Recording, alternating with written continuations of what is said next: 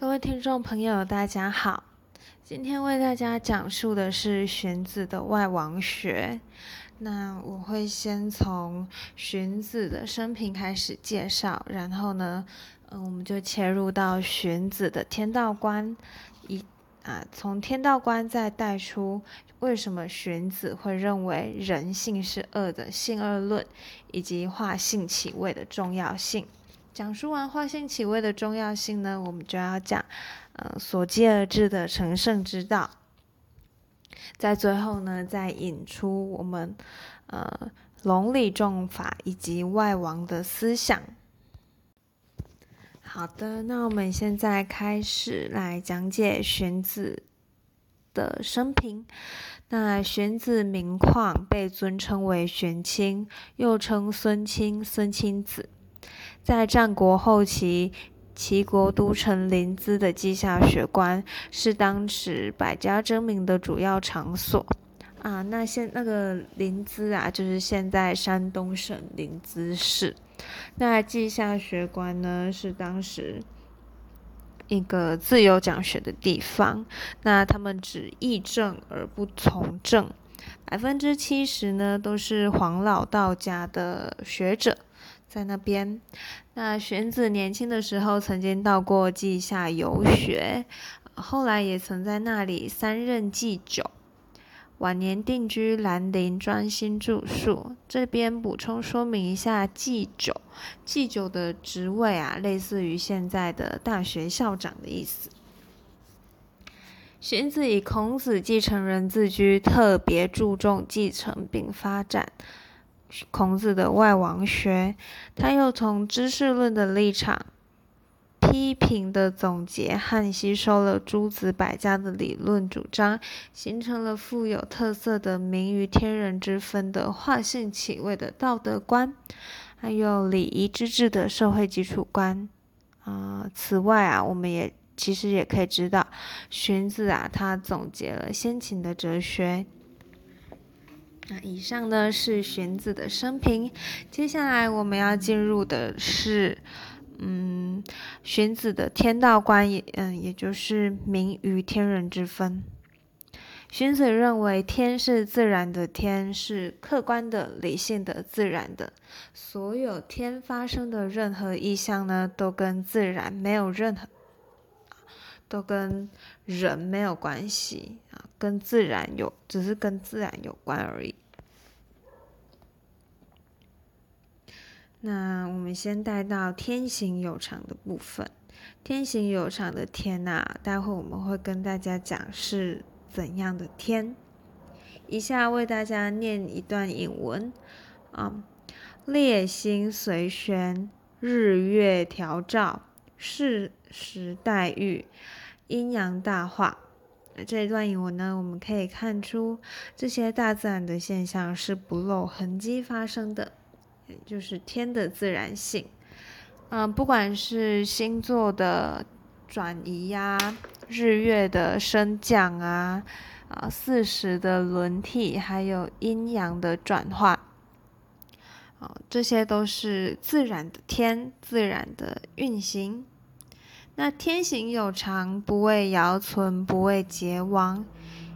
应之以治则吉，应之以乱则凶。天行有常的常啊，就是自自然天自然的运行。那天的运行其实是有规律的，人间的吉凶与自然本身的运行无关，所以人们不需要过度解读，仅取决于人是否适应自然的规律。天不会为人的情感意志而有所改变，更不会分辨人的善恶，因此天道是客观的，不再具有道德的价值。这边跟孔子的天是不一样的。好的，那我们现在讲述完了名于天人之分的天道观，也知道荀子认为天是自然的天呐。客观理性没有价值意义的。那么接下来我们要进入的是心有争知的部分。什么叫做心有争知呢？嗯，在这边可以说啊，荀子认为心是一个认知心，它的功能是认识。什么意思呢？呃，荀子认为啊，我们应该要先用感官，再理性的分析、推理跟归纳。以下为大家念一段引文：心有争之，争之则远耳而知声可也，远目而知行可也。然而争之必将太天官之当不起类，然后可也。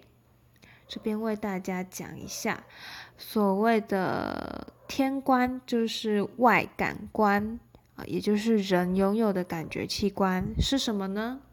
就是我们的五官，眼、耳、鼻、口、舌，这就叫天官感觉器官外感官。那么内感官是什么？内感官就是心，心啊能做判断，还有理性的思考。荀子称人的思维器官心为天君，心有分析、论证跟证明的作用，这就是真知。天官提供的感觉是片面的，我们由五官接收到的感觉是其实是片面的啊，主观的，甚至很可能是假象。唯有透过心的真知，才能获得全面的、可靠的知识。啊，那心何以知？这边啊我们就要知道，那怎样才能让心能够真知，才能认识呢？曰：虚一而静。虚一跟静就可以达到心有真真知的这个嗯境界。好，那以下为大家念一段英文啊，大家会比较了解。心未尝不脏也，然而有所虚；心未尝不凉也，然而有所谓一；心未尝不动也，然而有所谓静。那再来，我们为大家讲述一下什么叫虚一跟静。嗯，因为有了虚一静，我们才能达到真知嘛。虚指虚心，不以所己脏藏脏害所将受谓之虚。也就是说，人啊，应该要打开心胸，不要让已有的知识妨碍接收新的认知。这边是虚啊，那我们进入到一，一指专一呀。不以服一害此一谓之一啊，意思就是说，不要因为啊对另外一些事物有认识、有认识，而妨碍专心的认识的某一个新的事物。好，最后是静，静啊指静心，不以梦俱乱之谓之静。不要让各种梦幻或空想来扰乱认识。荀子认为，如果能达到虚一而静，也就是虚一跟静，就可以知道，就可以知道道这个东西，并且达到完全透彻、毫无偏僻的大清明的境界啊，也就是说，认识的清明。刚才讲述的是大清明的境界嘛？那我们有了这个境界以后，人又要有什么样的作为呢？啊，这边我们就可以引出“治天命而用之”的概念。虚一而静，谓之大清明。万物莫行而不现，莫现而不论，莫论而失位。大天而思之，属与物处而知之；从天而送之，属与治天命而用之；忘时而待之，属与应时而使之。如果啊，我们达到大清明的境界，人们就能妥善的观察天地万物，并且主动、积极、努力的运用它。荀子将心视为认识心而成就知识论，又借着知识论把握天道来支配宇宙，最后透过支配宇宙，也就是能我们人能够治天命而用之，来实现心性与天道的贯穿。这边我们要理解的一个概念，就是说荀子说“治天命而用之”的“之”，这个并不是说，嗯，我们要驾驭自然，而是我们要顺应自然而利用它。所谓的驾驭自然，其实是指人，嗯，透过自己的那种力量。去改变自然，这并不是荀子想要的。我们在这边要注意到，荀子希望我们做到的是，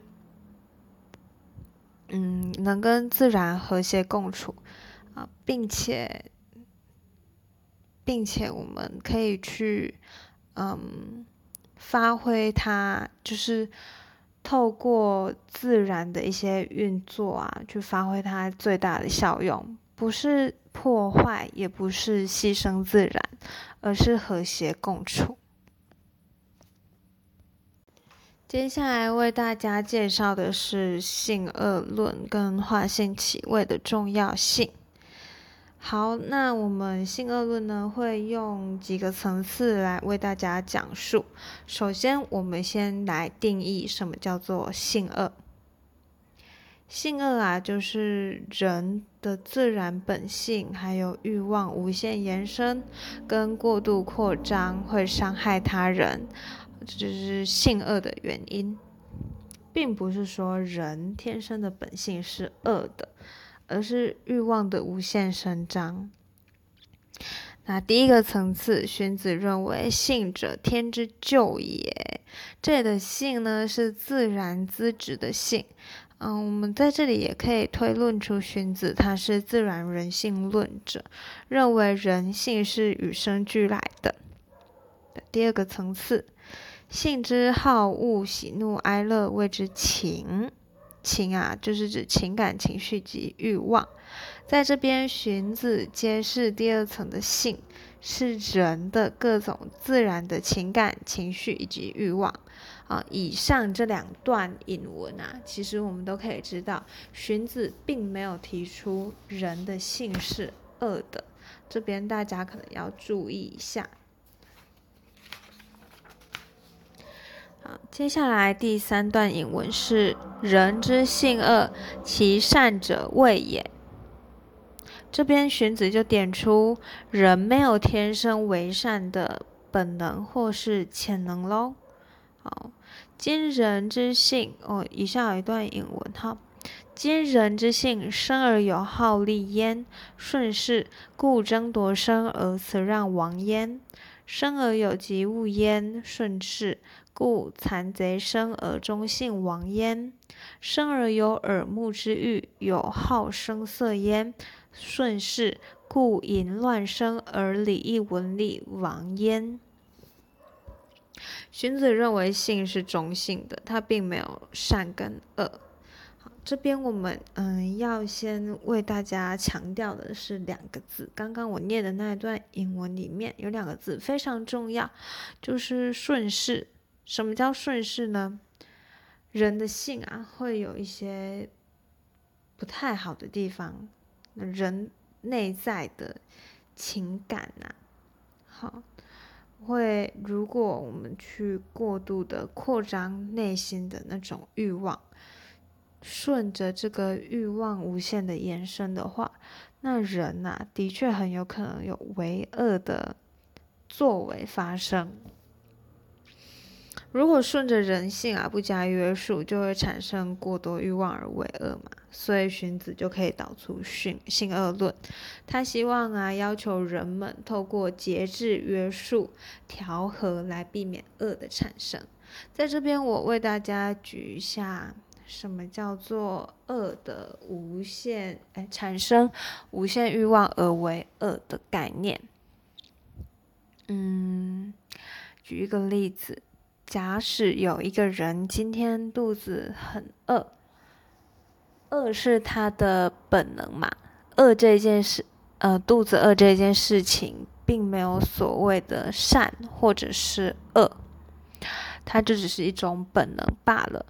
好，那我们当那个人饿了之后，他看到嗯隔壁有人的钱包露出来了，这个时候他无法控制自的自己的欲望，他没有办法忍耐，他没有办法忍过这一时的饥饿感，于是乎他去拿了那位隔壁哎那位那个隔壁的钱包，这就是恶的行为的产生。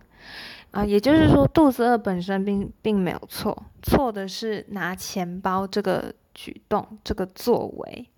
好，这里也验证了，如果我们无法控制自己的欲望，嗯，而是让自己的欲望顺着本能无限的扩张，那真的很有可能会发生一些很不好的后果，会有为恶的现象产生。既然刚刚提到了性恶论，那那么难道这个社会就没有善的吗？啊，当然不是。好，荀子提出呃化性起位的重要性。那我们要先讲解化是什么意思。化其实有学习跟教育的意思，那位就是指人为的意思。荀子不认为人有内在的善。他认为善是一种来自人跟人之间在社会群体性的生活秩序的建构与确保的必要。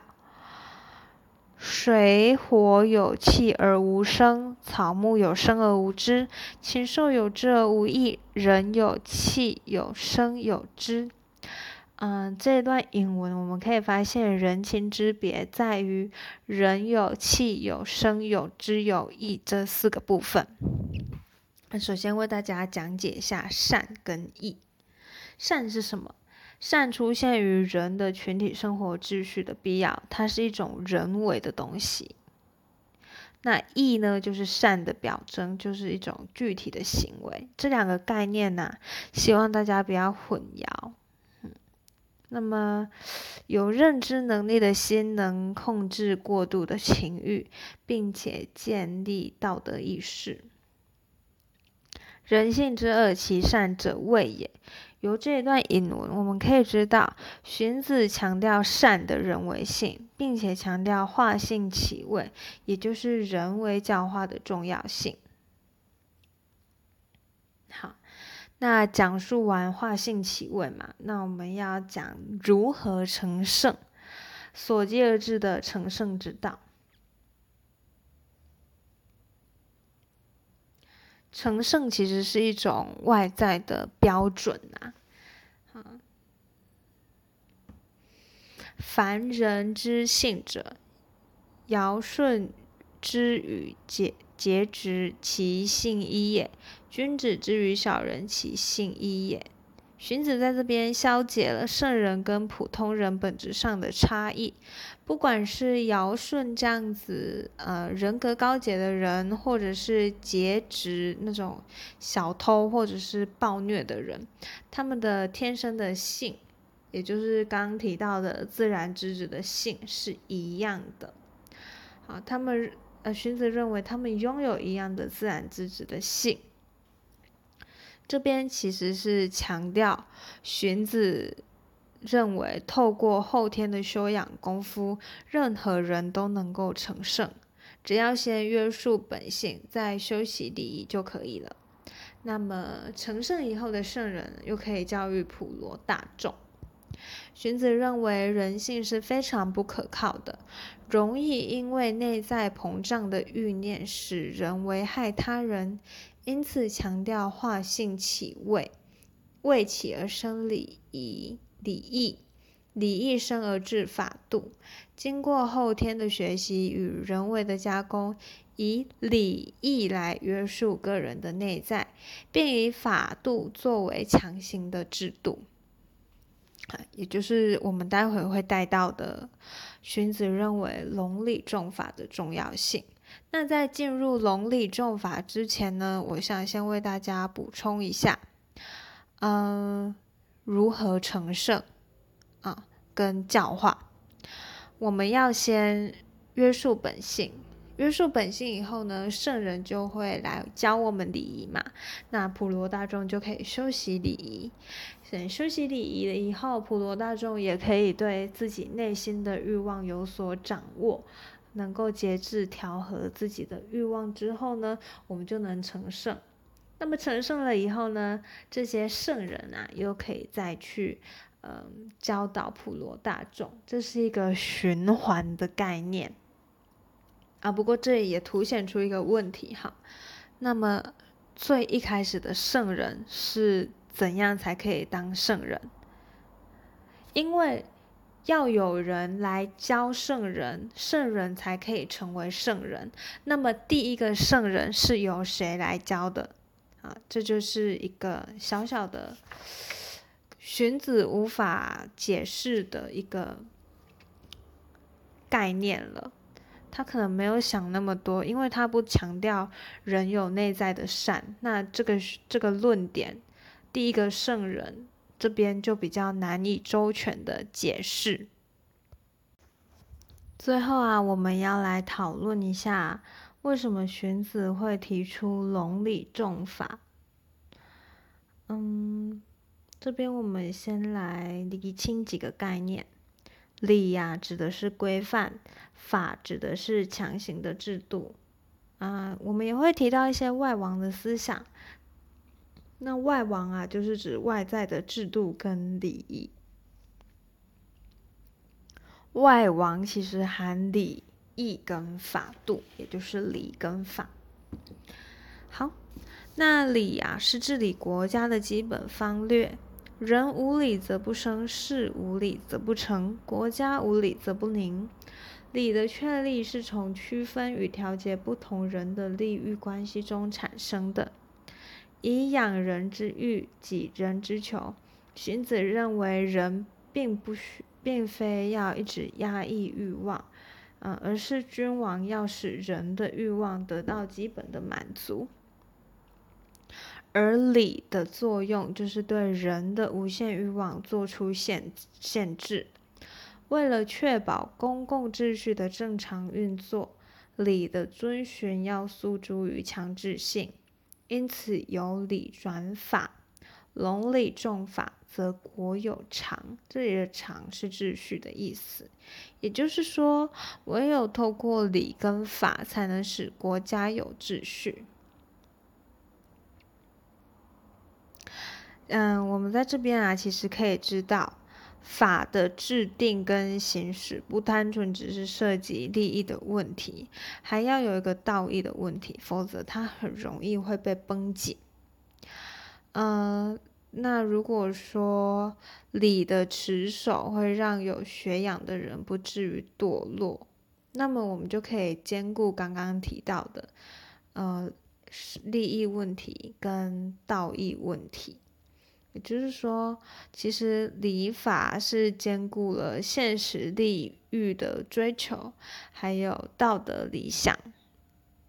嗯，这是非常重要的一点呐。那今，嗯。这整个荀子的性恶里面，我认为最重要的是我们要了解荀子说的性恶，它到底是什么意思，并非只称人性本恶，这是非常错误的一个概念啊。人性本恶是一个笼统的说法，但我们要更精确一点来说的话，是过度。伸张过度延伸的那种欲望跟本性的膨胀，嗯，使人为恶，那才是真正呃性恶论的整个立足点啊。我们不可以混淆人性本恶，这个是比较不正确的说法。那最后啊，我们今天的最后其实是带到龙理重法嘛，那也其实也为我们后面。嗯，要介绍到的法家带来一点，算是序幕吧，开场跟序幕。哦，因为礼，所以确立法。那法家的这些人物啊，就是因为荀子有提出隆礼重法嘛，那他们是比较嗯不重视礼，然后完全注重法这个概念。嗯，详细的内容呢，我们会等下一集再为大家做介绍。那以上就是今天荀子学说的大致内容啊。荀子的天道观也非常重要，它是一个自然的天，是一个客观的、理性的，那没有价，就是没有那个价值、道德价值的天啊，这个也是需要注意的。嗯，那大约就是这样子。嗯，今天如果今天的内容是你们所喜欢的，或是你们觉得非常的有用呢，麻烦帮我追踪还有分享。那以上资料呢，也是参考冯达文跟郭启儒等人所著的《新编中国文学史》，是红叶文化出版社出版的。嗯，也非常谢谢每个收听这个节目的观众。那前面的部分大家也可以回去复习，会使整个哲学史的源流更加清晰。啊，再次感谢所有收听过的观众。嗯，也谢谢大家，就是花费了那么多时间，嗯，收听这个枯燥乏味的宗哲。最后呢，希望大家可以。呃，觉得这是一个稍微有点用处的一个节目啦。那如果喜欢我的节目的话，拜托拜托，一定要帮我追踪并且分享。好，那也希望下一集的法家跟韩非子，大家可以如期收听。以上是今天的录制内容啊，我们下次再见。谢谢每一位收听过的听众，谢谢大家。